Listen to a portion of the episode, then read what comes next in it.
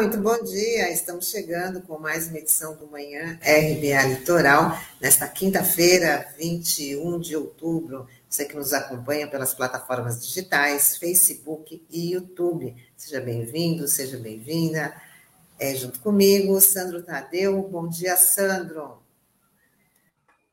Olá, bom dia, Tânia. Bom dia, Taigo. Bom dia, Norberto, aqui nos nossos bastidores. E um bom dia especial a todos os internautas da RBA Litoral. Vamos começar aqui com o nosso giro de notícias. Depois de seis meses de trabalho, a CPI da Covid chegou ao penúltimo capítulo com a leitura do relatório final pelo senador Renan Calheiros. O documento tem mais de mil páginas e deixa evidente a responsabilidade do governo federal ao longo da pandemia. O presidente Bolsonaro foi indiciado em nove crimes, entre eles crimes comuns, previsto no Código Penal, crimes de responsabilidade que pode encaminhar para o impeachment e crimes contra a humanidade previsto no Estatuto de Roma. Outras 65 pessoas foram indiciadas, além de duas empresas. A votação do relatório acontece no próximo dia 26. O que mais chamou a atenção foi como o, o, o presidente Bolsonaro recebeu né, a leitura do, do, do, relatório, e o filho do presidente Bolsonaro dando aquela gargalhada, parecendo um deboche, parecendo não, sendo um deboche para toda a sociedade. O que você achou, Sandro? É, realmente, né? É a família Bolsonaro sendo o que é, né? É, passa aquela sensação de impunidade, né? Que nada vai acontecer com eles, né? Mas até ontem o Bolsonaro participou do evento ali no judiciário, ao lado do Fux, do ministro do STF, presid atual presidente do STF, e dando a, e dizendo ali que tem vários amigos ali no judiciário, né? Que é uma forma ali de querer é, se, se proteger de alguma forma ali contra esses eventuais punições que ele deve receber na CPI, porque nas últimas horas, né, desde, a, desde domingo, quando a primeira versão aí veio à tona do relatório, muito se falou, olha, que o, o relatório estava pequeno, assim, é, alguns termos foram retirados, como a questão do genocídio, enfim, mas a gente, é, eu assim, eu minimizo um pouco essas críticas, porque é um, é um, são, o relatório ele é bem consistente, né? São 1.189 páginas,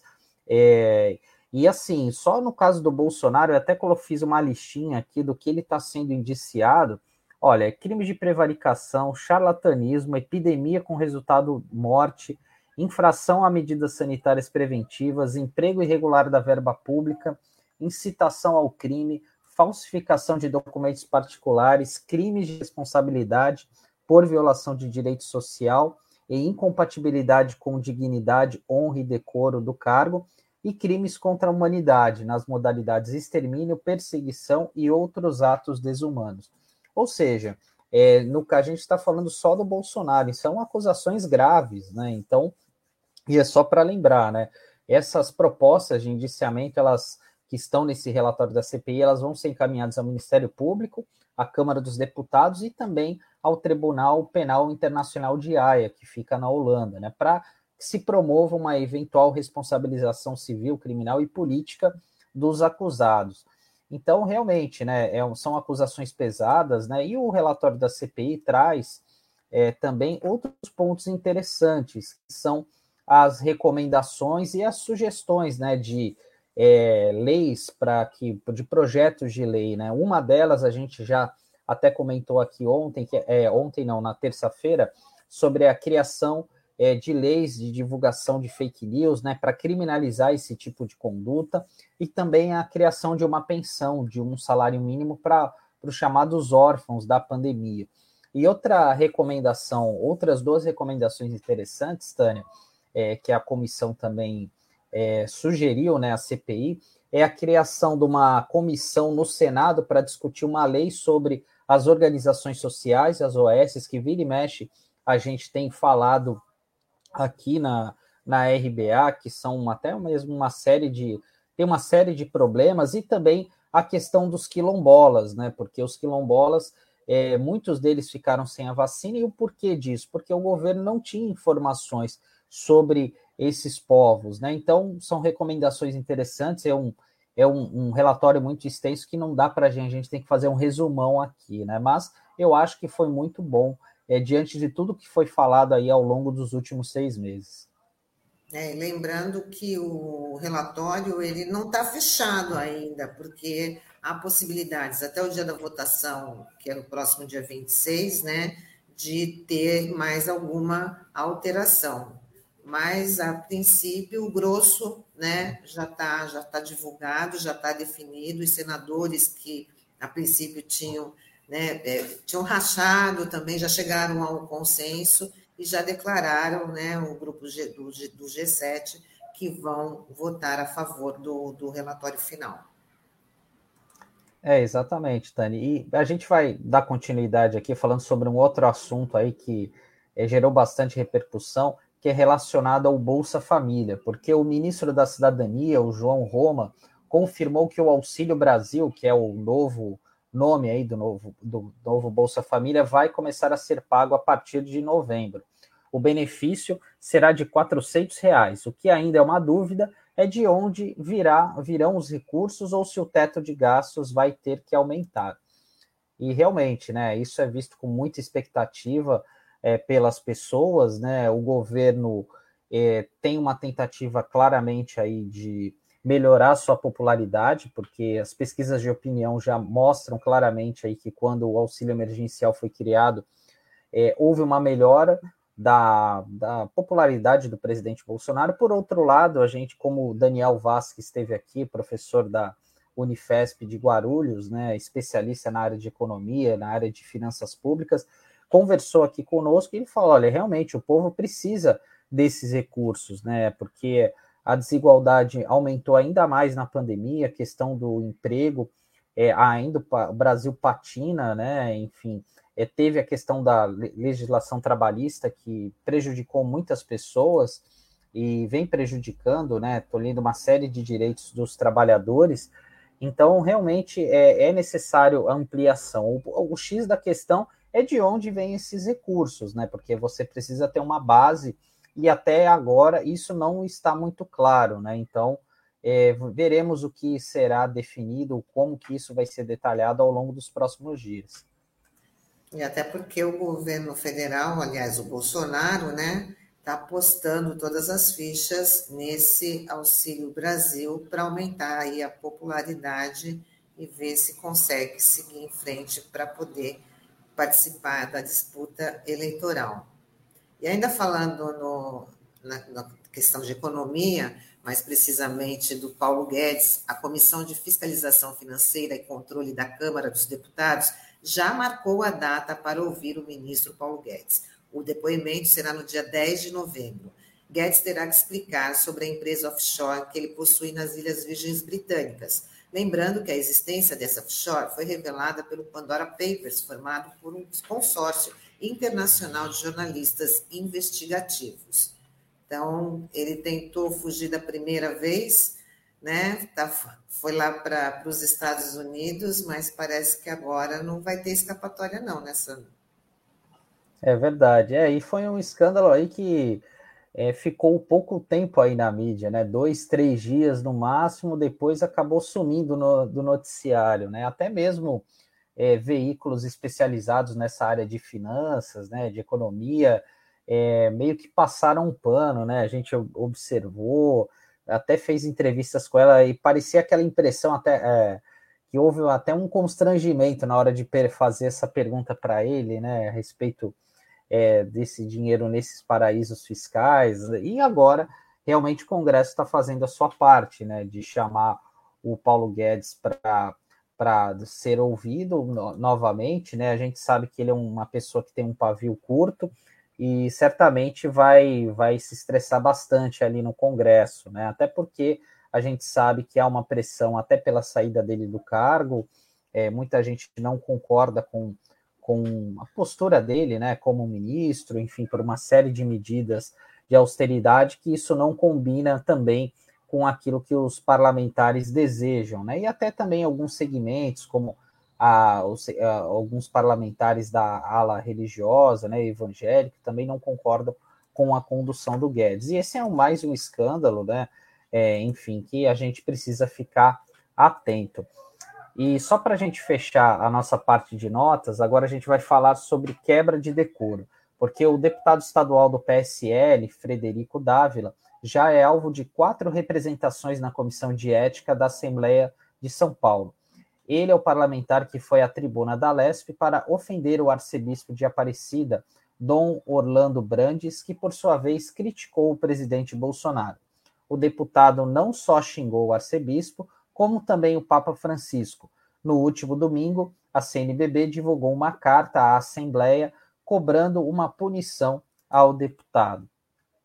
É, esse deputado ele extrapolou todos os limites, né? Muito Chamando... covarde, assim como todo covarde, né? Depois dessa repercussão negativa, aí ele veio e pediu desculpas, mas só desculpa não basta, né? É, desculpa mais ou menos, né? Porque ele falou que foram termos né, inapropriados e exagerados, mas é, dizendo que ele falou errado, mas que a sua fala era certa, né? Querendo dar uma justificada, enfim, né?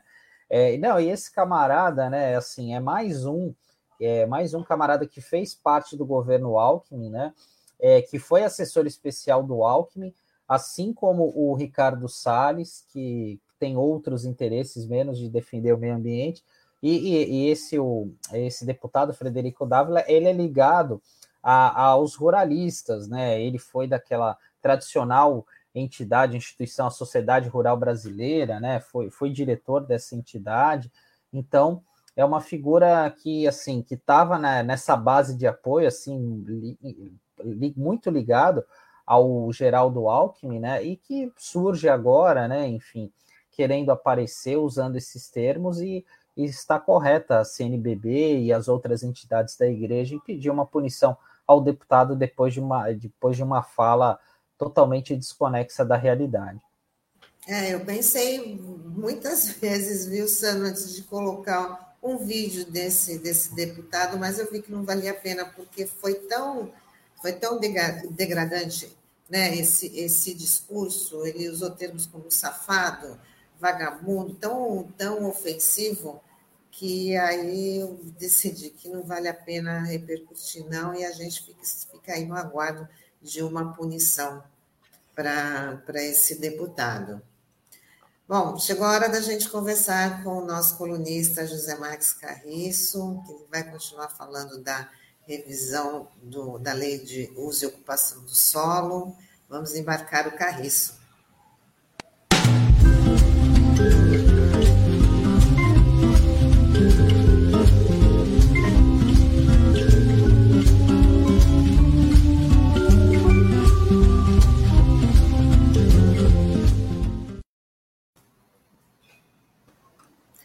Olá, Carriço, tudo bem? Seja bem-vindo.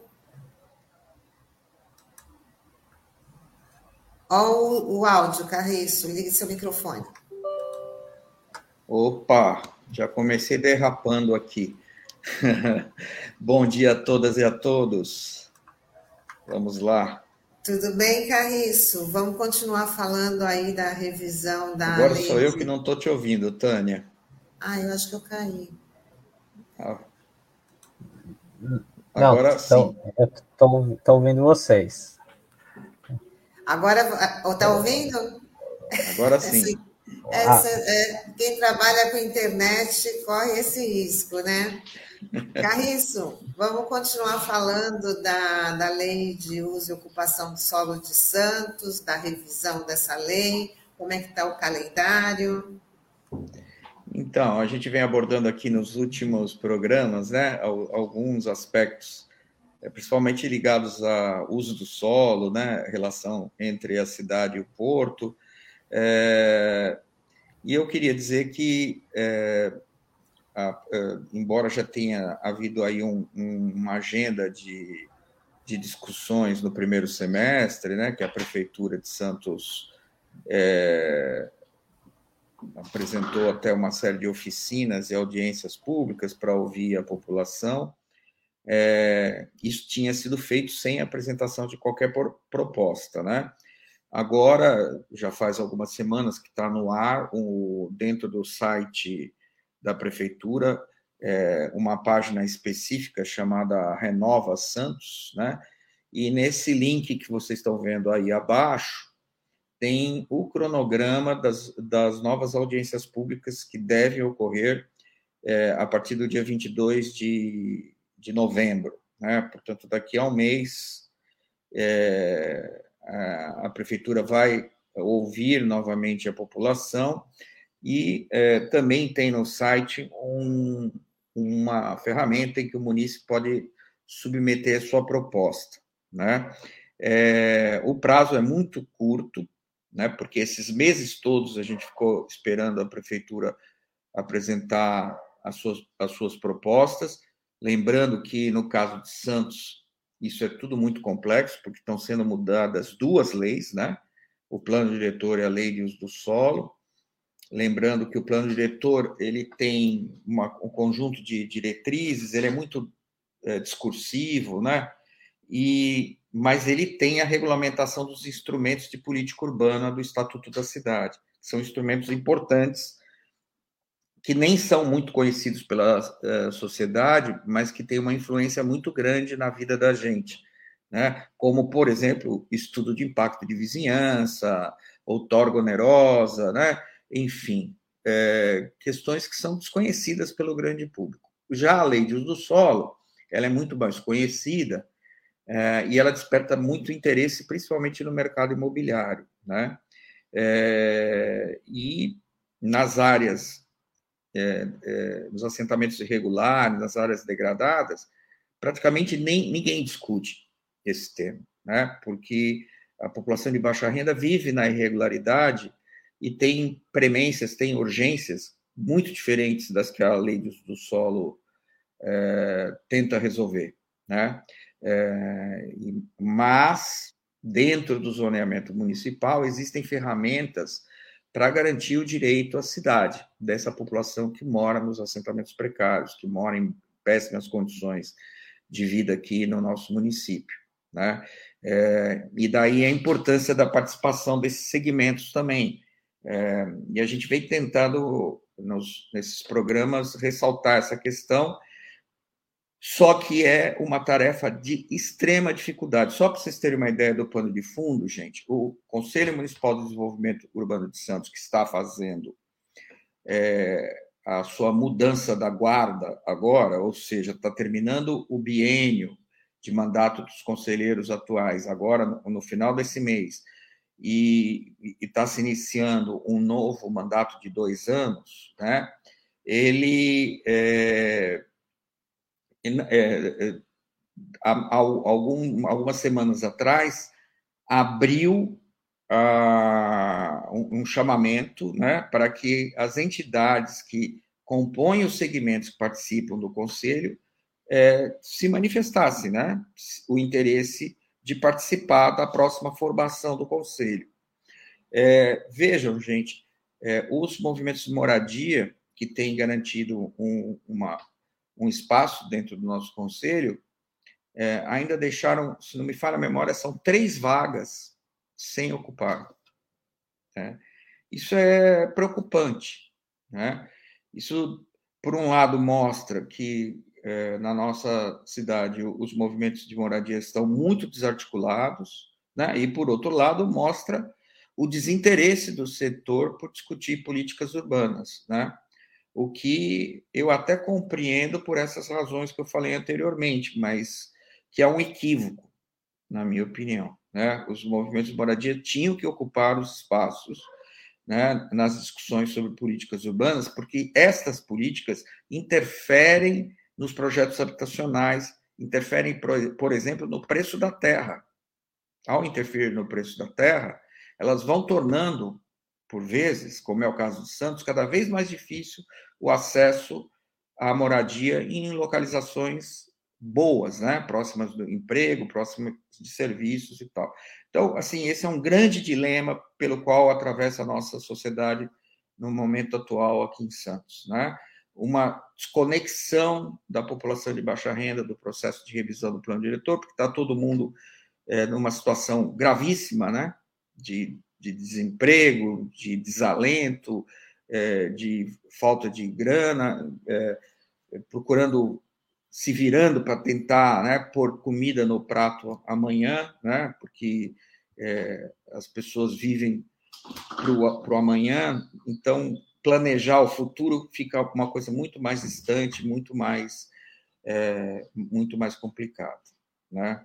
É, então, esse novo conselho que vai tomar posse agora, na virada do mês, ele é que vai deliberar, né? É, o Conselho Municipal de Desenvolvimento Urbano ele não tem o poder, tá, pela legislação, de impedir que o prefeito é, é, mande o projeto de lei o, do plano diretor e da lei de uso do solo para a Câmara do jeito que está ou da forma que ele pretender.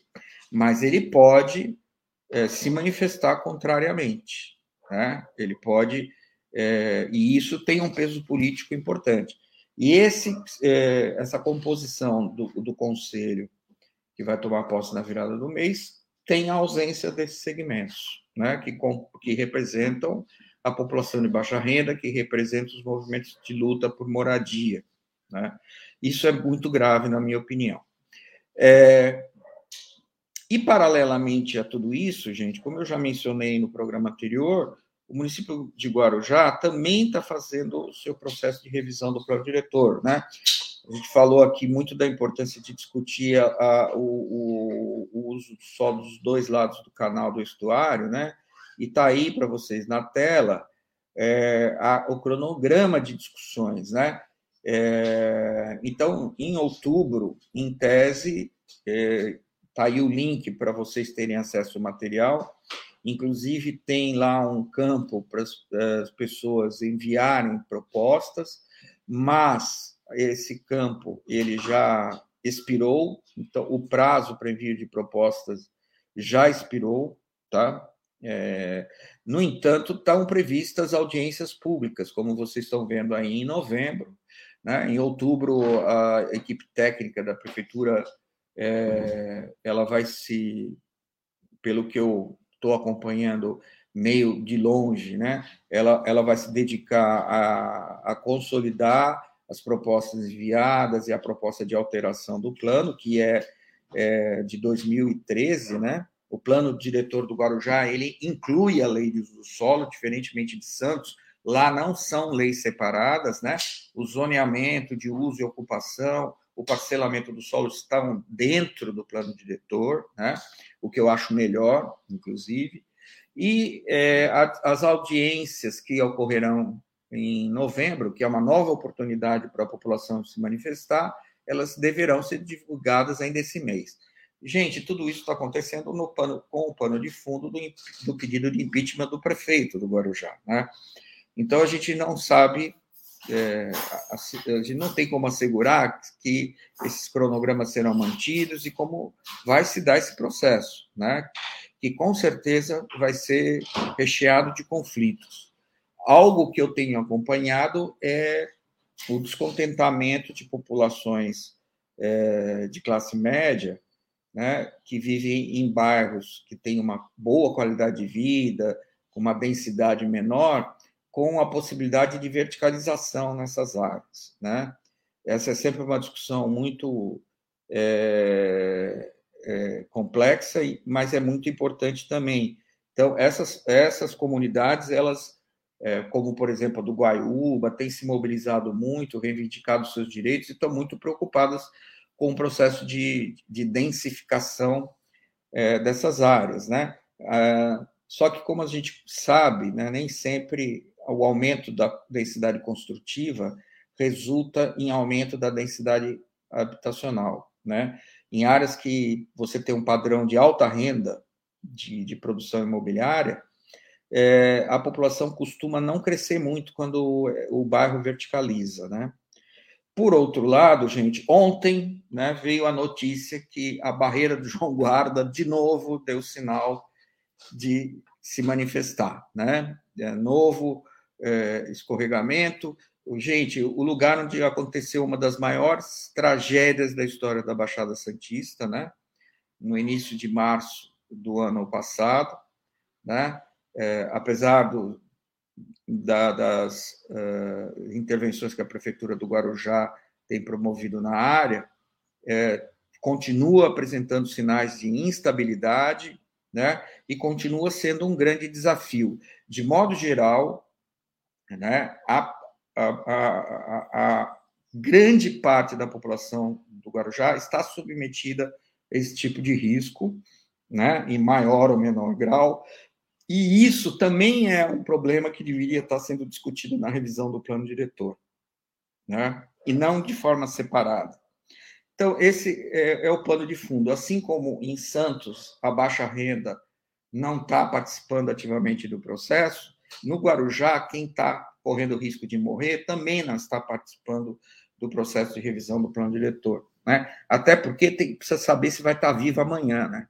É, então, esse é o plano de fundo é, da revisão de leis fundamentais para o destino das cidades aqui no centro da nossa região. Né? Uma absoluta desconexão do tema com a situação é, de, de, do risco de, de vida, da qualidade de vida de quem mais precisa né? que a prefeitura olhe, que a prefeitura cuide, que a prefeitura estabeleça é, programas e projetos para garantir o direito à cidade, que está lá no artigo 182 da Constituição Federal. Carris, você chamou a atenção para duas coisas é, muito importantes, porque, principalmente aí na questão do Guarujá, porque poderemos ter aí uma tragédia anunciada se não for levado em conta né, todas essas questões, todos esses projetos, e na questão dos movimentos sociais, essa desarticulação para que o poder, o poder público é o que mais interessa é essa separação, esse não envolvimento, né, esse não engajamento. Então, é muito necessário que os movimentos sociais, apesar de ser desestimulador, de, né, às vezes estar tá dando murro em ponta de faca, mas não pode desistir, porque é tudo que interessa ao poder público, você não acha? Sim, e as ferramentas que são dadas para a população de baixa renda intervir no processo são absolutamente inúteis, inúteis, né? Imagina se uh, uma família de baixa renda vai entrar no site da prefeitura de Santos ou no, da prefeitura de Guarujá, procurar lá o misterioso link onde está o processo de revisão do plano diretor. Por exemplo, se você entra no site da Prefeitura do Guarujá, você tem que rolar a página para encontrar lá um link, e quando você clica, nem sequer esse campo do site da Prefeitura remete, que é esse que está aí, gente, nem sequer ele remete ao plano diretor atual. Então, não tem uma cartilha, sabe, que explique do, o que, que trata o plano diretor atual, é, é, o que, que poderia ser mudado para melhorar as condições de vida das pessoas, né? É, enfim, tem lá uma apresentação desse tipo PowerPoint que a pessoa pode baixar, mas assim muito rasa, muito pouco aprofundada, não tem nenhum diagnóstico. É uma coisa, sabe, que dá é, dá um certo, uma certa angústia, né? É, no Santos, todo o processo de revisão do plano diretor está escondido né, no site da prefeitura sob a, o, o nome de Renova Santos. Então, você tem que ir lá, entrar na página da prefeitura, dependendo da configuração do seu navegador, você não enxerga esse campo Renova Santos logo de cara, né? Algumas pessoas conseguem, outras. E pequenininho, assim, está escrito que aquilo lá tem a ver com a revisão do plano diretor, né? Aí você entra, tem uma tonelada de documentos, tem o cronograma, tem a ferramenta para a população se manifestar. Diga-se de passagem, no caso de Santos, nós temos um diagnóstico muito bacana, né? mas que é, é, é difícil de acesso, entendeu? A, a população, é, para achar onde que isso está, abrir e ler 200 páginas daquilo e entender a relação daquilo com a vida cotidiana é uma tarefa é, para a própria prefeitura. A prefeitura tinha que fazer essa conexão. Né? Pegar aquele diagnóstico, que é maravilhoso, é o melhor que eu já vi é, em décadas, tá? É, e fazer a conexão daquilo com as leis atuais, como elas estão vigorando, e com a proposta que a prefeitura está fazendo de alteração. E, por exemplo, se você pega a lei de uso do solo que está sendo proposta e cotejar essa proposta com o diagnóstico, você não vai tá, você não vai entender por que aquela proposta é daquela forma. Né? Porque tem muitos aspectos que estão no diagnóstico que a própria prefeitura fez que não se coadunam com a proposta que a prefeitura está apresentando. Esse é um aspecto central. Bom, é isso aí, Carriço. Vamos continuar falando sobre isso aqui na nossa, na nossa programação, na sua coluna, porque é assunto para lá de importante, né? Todas essas informações. Desejar um bom dia, Carriço. Obrigada. E até a bom semana dia. que vem. Bom dia, Sandro. Bom dia, Tânia. Bom dia, internautas e ouvintes da RBA. Até a próxima semana. Tchau, tchau. Tchau, Carriço. Até a próxima. Bom, Sandro, e a Câmara dos Deputados rejeitou ontem a proposta de emenda à Constituição que altera a composição do Conselho Nacional do Ministério Público. Foram 297 votos a favor e 182 contrários. Para conversar sobre essa PEC, a gente vai falar agora com o promotor de justiça, Gustavo Roberto da Costa, que nós já vamos embarcar.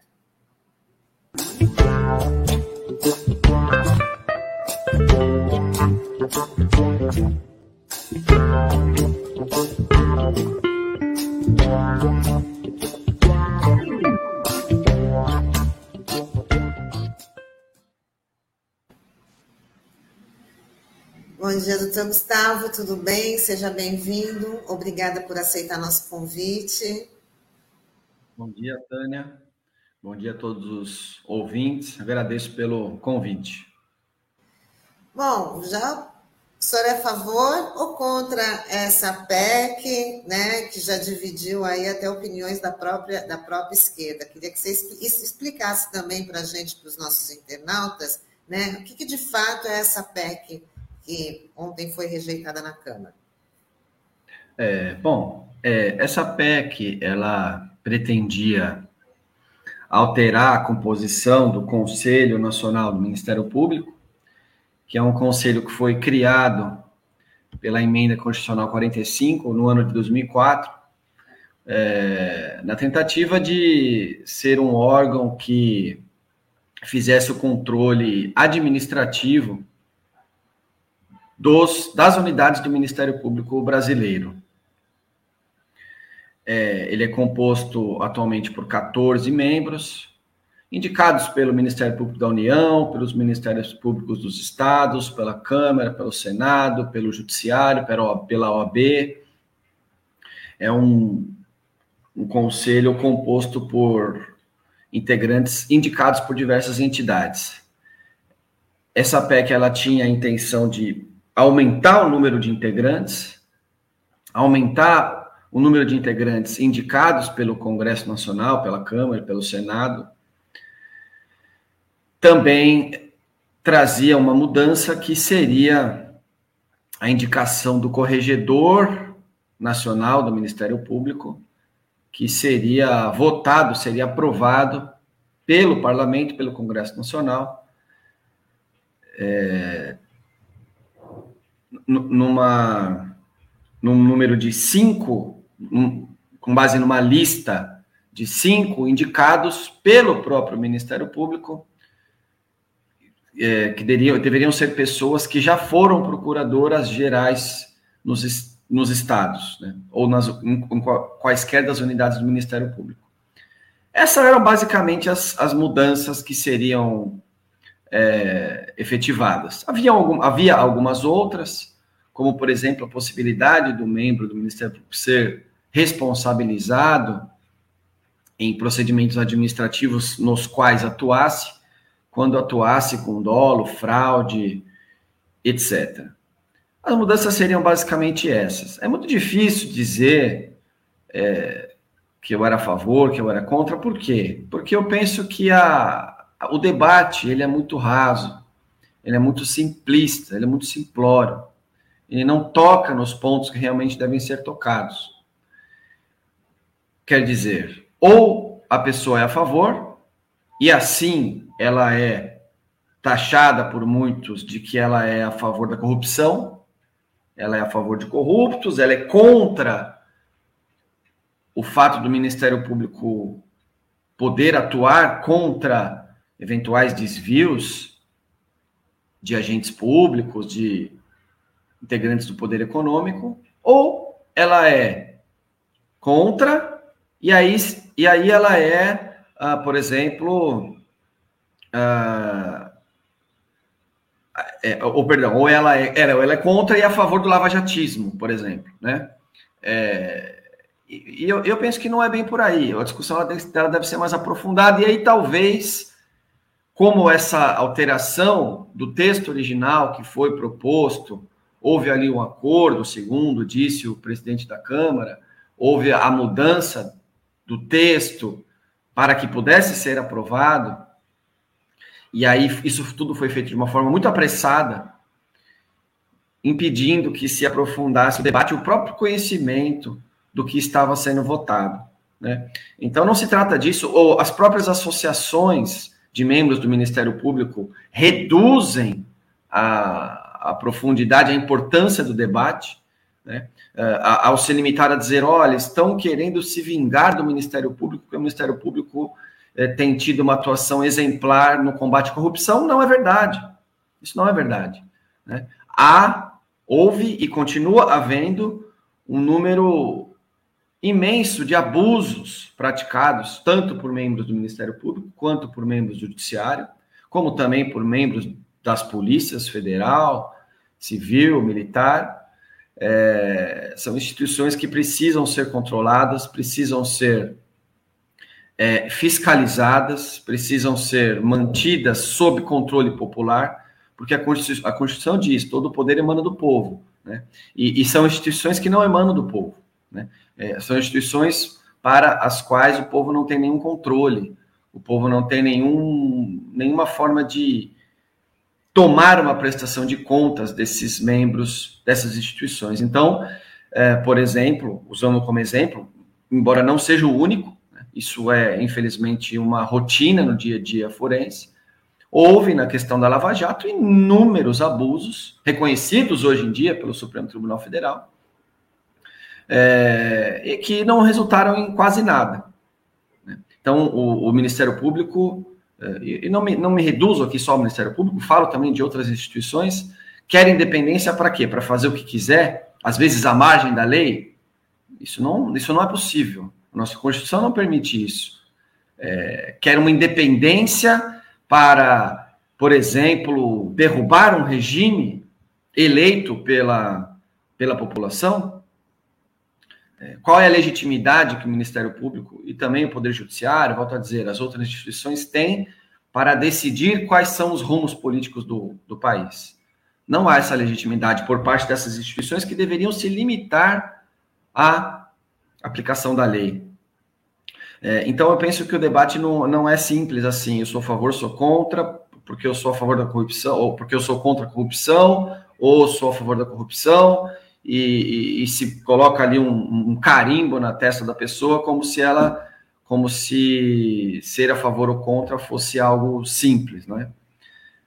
Então, eu penso mais ou menos assim, Tânia.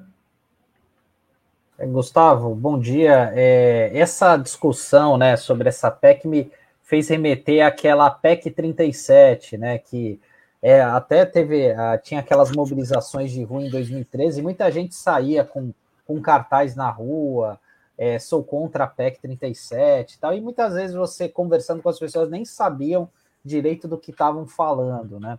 É, e algumas das coisas que a gente estava lendo a respeito dessa proposta, eu até queria tirar uma dúvida com você.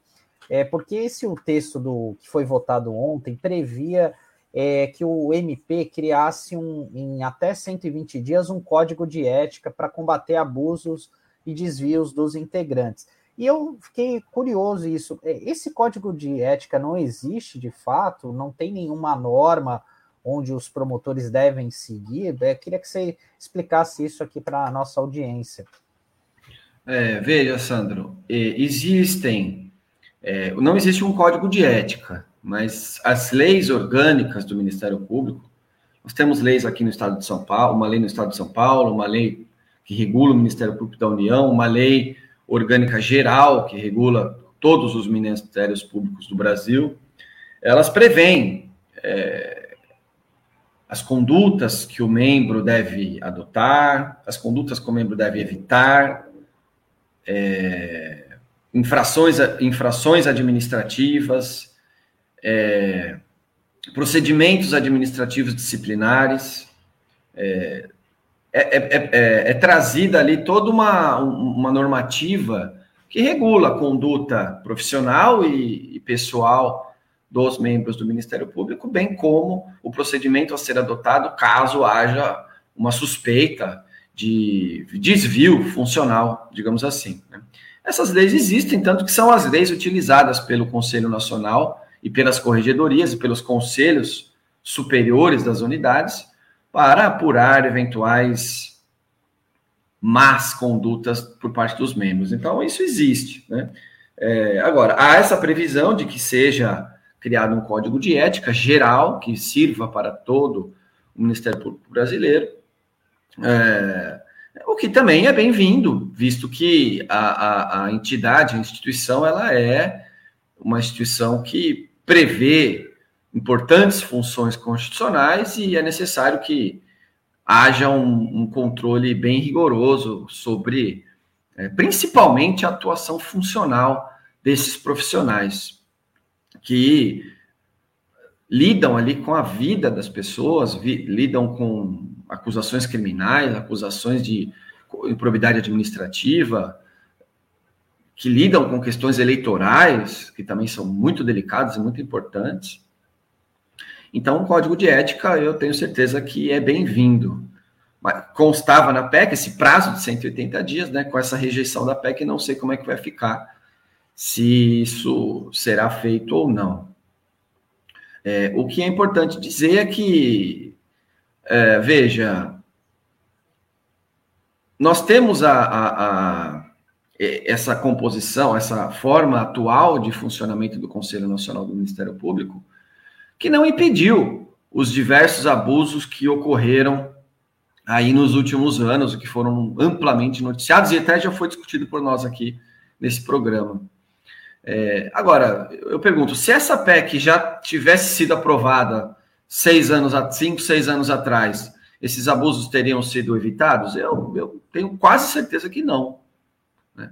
É, aqueles, aqueles, aqueles desvios todos, aqueles abusos todos foram foram apoiados pelo Judiciário, foram apoiados pela grande maioria dos, dos membros do Congresso Nacional. É, houve ali, na nossa opinião, um, um, impeachment sem crime de responsabilidade. Todo, quase todo o Congresso Nacional apoiou, o Poder Judiciário apoiou, o Ministério Público apoiou, e tudo ficou por isso mesmo. Né?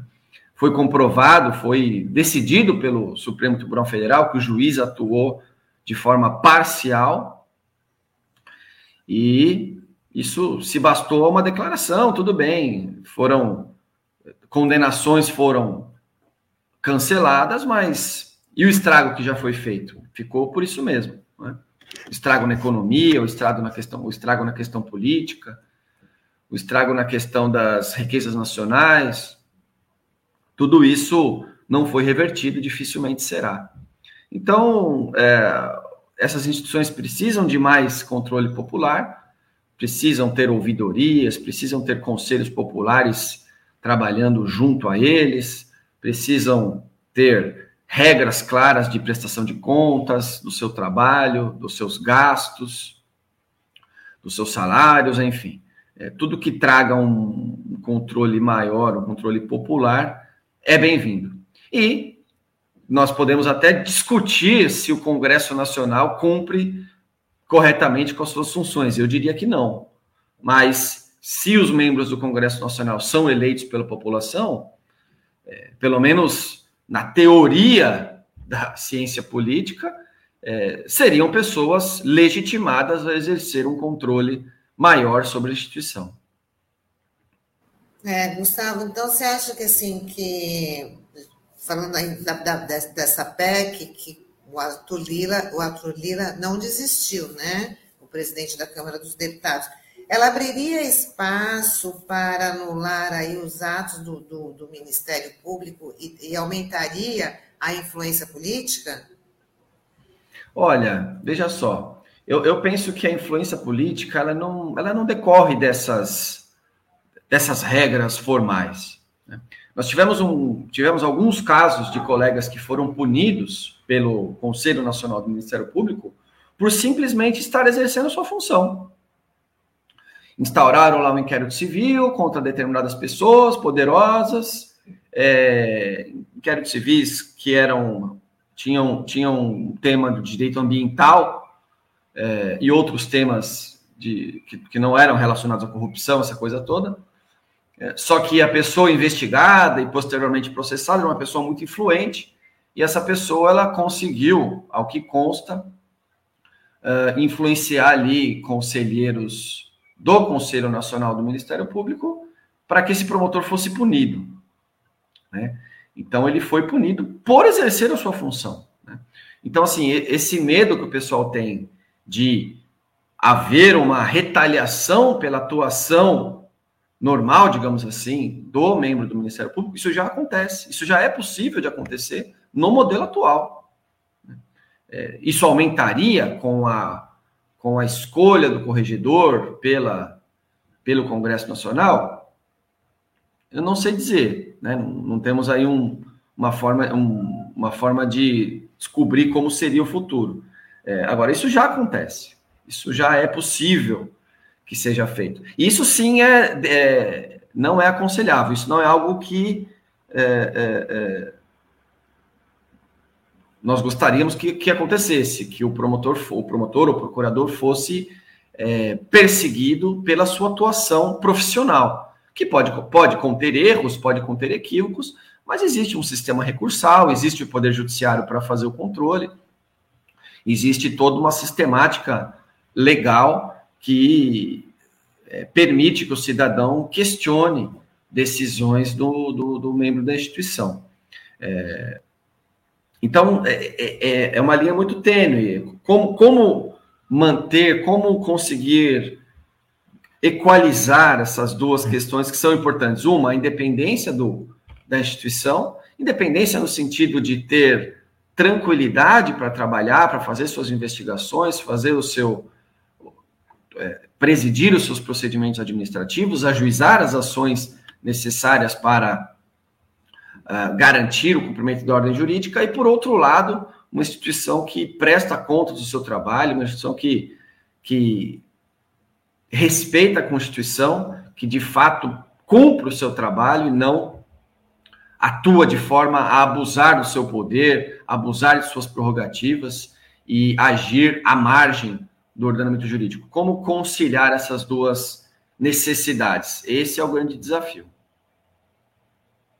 É, Gustavo, eu queria saber a tua avaliação, porque na curiosamente nessa semana, quando essa PEC entrou para votação na Câmara, na segunda-feira o Conselho Nacional do MP, né, o CNMP, é, aprovou, né, numa votação ali dividida 6 a 5, a demissão por improbidade administrativa de um dos procuradores da República é, que faziam parte da Lava Jato, né, o Diogo Castor, por ter pago um outdoor ali em homenagem para ressaltar o trabalho daquela força-tarefa. É, queria saber de você se essa punição, essa demissão, né, aprovada aí pelo CNMP, foi algo exagerado, né, perto do que você está acostumado a ver, né, se isso é comum, ou, e, porque de uma certa forma pode soar como uma espécie de resposta ali ao Congresso Nacional. Falou, olha, vocês estão dizendo que a gente não pune ninguém, olha, tá aqui, ó, uma prova, né? Curiosamente, isso ocorreu essa semana. Queria saber de você, é comum esse tipo de situação de é, do CNMP aprovar é, demissão de é, integrantes do, do MP? Não, não é comum. Não é comum. Já aconteceu, temos conhecimento de casos em que houve a aprovação da demissão e até mesmo o ajuizamento de ação judicial para a perda do cargo, mas não é comum, nós não, não ouvimos falar disso é, habitualmente. É, eu, eu, sou, eu sou contra todo tipo de punitivismo, viu, Sandro? Eu penso que, claro, muitas vezes ela, a punição é necessária, mas essa punição para dar o exemplo, para mostrar que nós funcionamos, que nós que aqui a lei se cumpre, como era a própria Lava Jato, como a própria Lava Jato fazia. Aqui a gente busca punição, a gente pune todo mundo, ninguém passa ileso. É, é, né? é a Lava Jato, alguns dos integrantes da Lava Jato provando o seu próprio veneno. Mas eu não conheço o processo, não conheço nem muito bem a acusação contra o, o, o procurador. É, eu conheço pelo que eu li na, na imprensa teria pago um outdoor, usado uma terceira pessoa para contratar o serviço. Isso, uma demissão, se for, se, se, se só esse for o fato, se não houver nada mais no, nos autos do processo, nenhuma outra prova de nenhuma outra conduta, me parece algo exager, um pouco exagerado, me parece desproporcional. Agora, volto a dizer, não conheço o processo, eu não posso dizer se realmente é ou não é. Não consigo nem dar minha opinião de forma adequada sem conhecer a, a, real acusação e as provas que constam dos autos. Se há algum outro crime, alguma conduta que pode ser considerada criminosa, enfim. É, mas, volto a dizer, eu sou contra todo tipo de punitivismo, porque todo punitivismo ele é irracional, ele ele usa casos pontuais para demonstrar algo que não, que como você mesmo falou, não, não acontecem na maioria dos casos. Então, enfim, pode ser uma resposta a essa votação, embora também não tenhamos uma comprovação disso, a não ser a coincidência de, de terem acontecido na mesma semana, não é? é isso tudo mostra que as regras legais, processuais, elas devem ser buscadas, o aprimoramento dessas regras deve ser buscado, é, mas quem, quem maneja essas regras, esses regulamentos, são seres humanos, e os seres humanos geralmente tendem a, a manipular, digamos assim, a, a vontade da lei e fazer valer a sua vontade, né? Infelizmente. É, o que chamou a atenção nesse caso também foi direto e direto para a demissão, sendo que tem a opção da, da, da suspensão primeiro, sim, não é isso? Sim. É assim que acontece, Gustavo? Sim, sim, existe todo um escalonamento de, de punições. Eu não sei se a pessoa era primária, nunca tinha sido punida nenhuma outra vez. Se não foi punida nenhuma outra vez, é, me parece mais estranho ainda. É, enfim, né? Se, se foi a, a primeira infração que a pessoa cometeu, mas o conselho entendeu que realmente é algo muito grave, né? poderia sim lançar mão de uma suspensão. Enfim, é difícil saber, né? É, Gustavo, é, a gente está chegando já no finalzinho da nossa da nossa entrevista, mas eu tenho que aproveitar a oportunidade, já que ontem foi lido lá o. Queria só dar sua avaliação, já que você é uma pessoa da justiça, né, do judiciário. Então, a sua avaliação em, é, em relação ao relatório da, da CPI, né? Você já tem aí uma, uma análise? É, então, parece que tem 1.200 páginas, né? Essa, eu, eu não consegui ler, eu não, ontem eu eu ouvi alguma acho que coisa. Ninguém conseguiu ler. É, ninguém, ninguém. Eu acho que nem o próprio relator conseguiu ler ainda. Exatamente, nem o próprio Renan, acredito que não tenha lido, né? Mas é, assim, ah, o que foi divulgado, o que, que você, como é que você avalia? Bom, é, eu avalio que a, a, a, a comissão parlamentar de inquérito ela é uma comissão formada para apurar fatos determinados e coletar provas, propor indiciamentos, propor medidas administrativas, judiciais, para eventualmente apurar responsabilidades.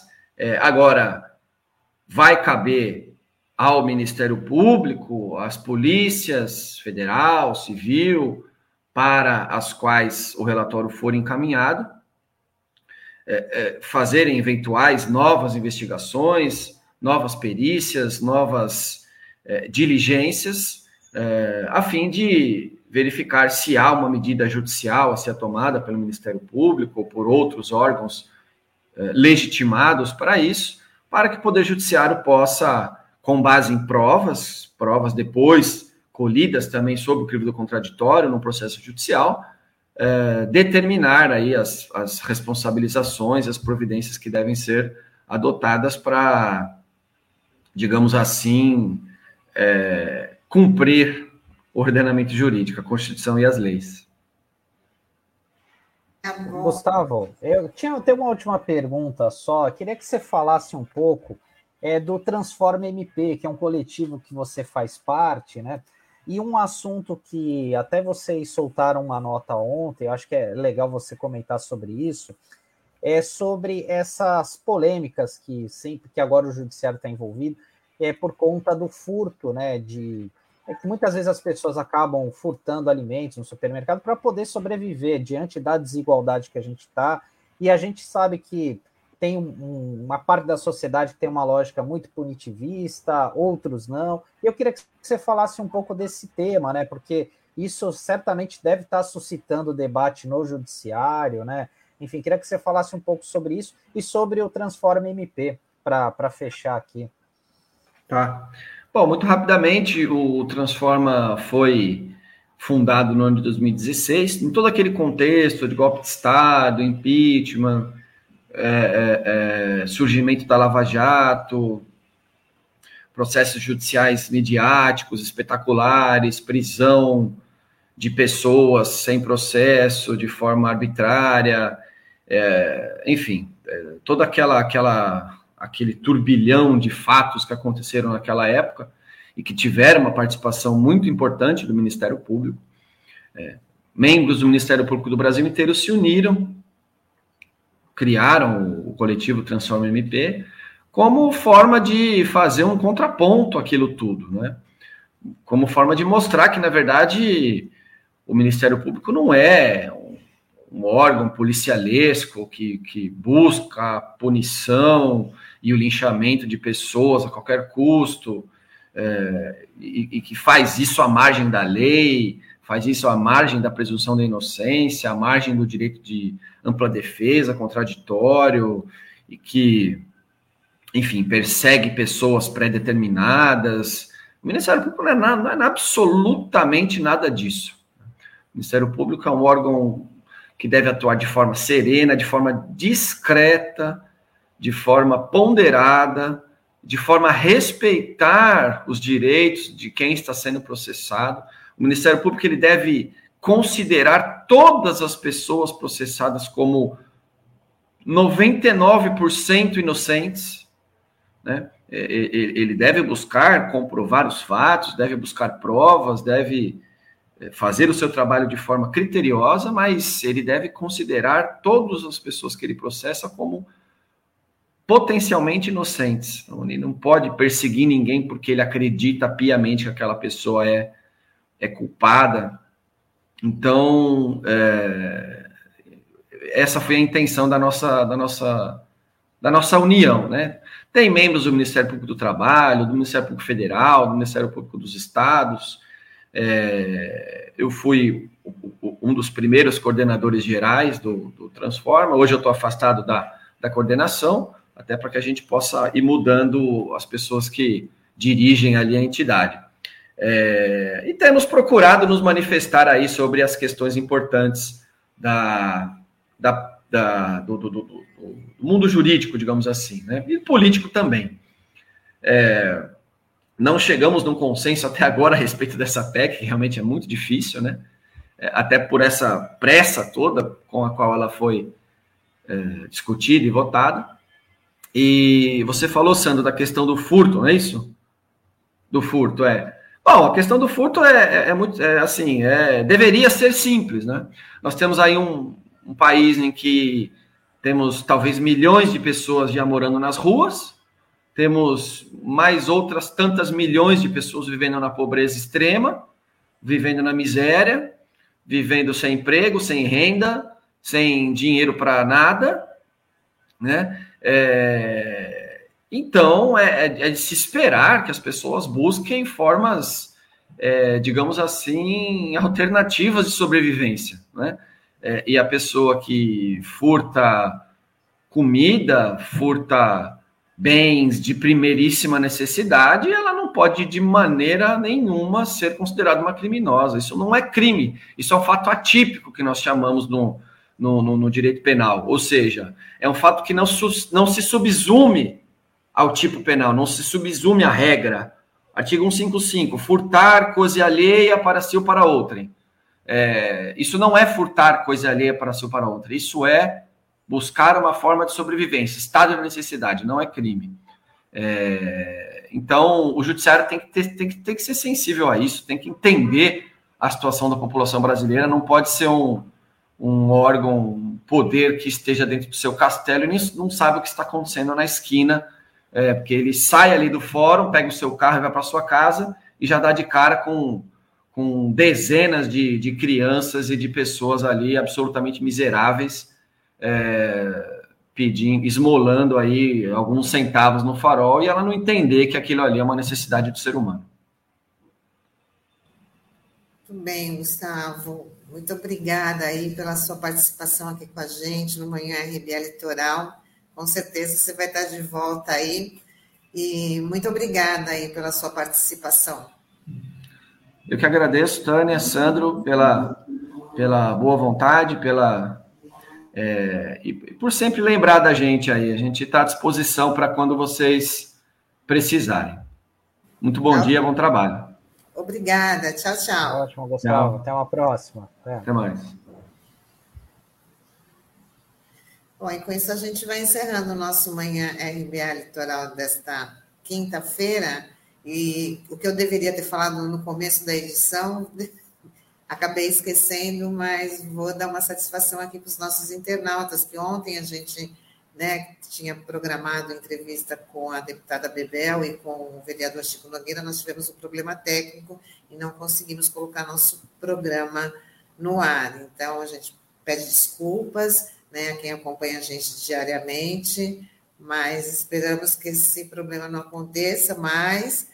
Mas a gente sabe que quem trabalha home office é, depende de internet, né, está sujeito a esses imprevistos. Então, muito obrigada aí pela compreensão. E amanhã a gente está de volta com mais uma edição do Manhã RBA Litoral. Muito obrigada pela companhia.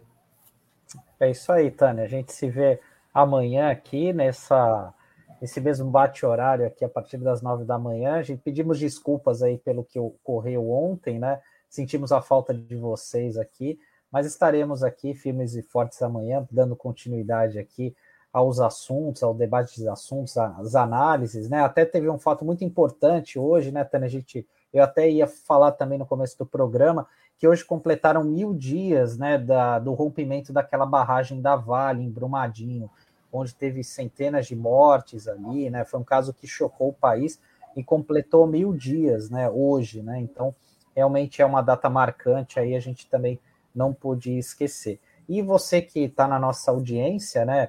se puder, é, compartilhe, mande para os seus amigos via WhatsApp, via Facebook, curta, siga o nosso canal, que isso é muito importante para dar visibilidade a esse projeto é, financiado pela Fundação Setaporte. É, é isso aí, pessoal. Até, Até amanhã. amanhã. Tchau, tchau.